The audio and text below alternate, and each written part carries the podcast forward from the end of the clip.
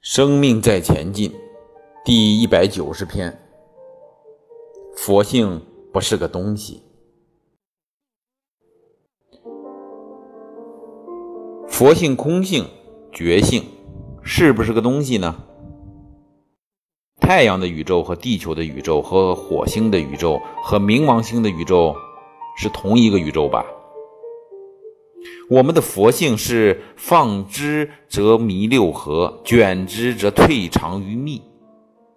整个宇宙的大周天都藏于我们身上的小周天。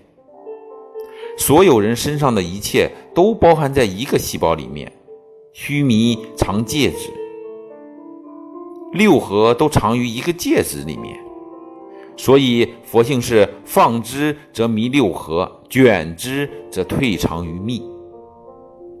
退藏于一个小小的东西里面，看似不见了，实则无边无量的存在着。所以啊，火星的宇宙，它的空和地球的宇宙的空是一样的。空性弥漫六合，空性都是同一个空性，宇宙都是同一个宇宙。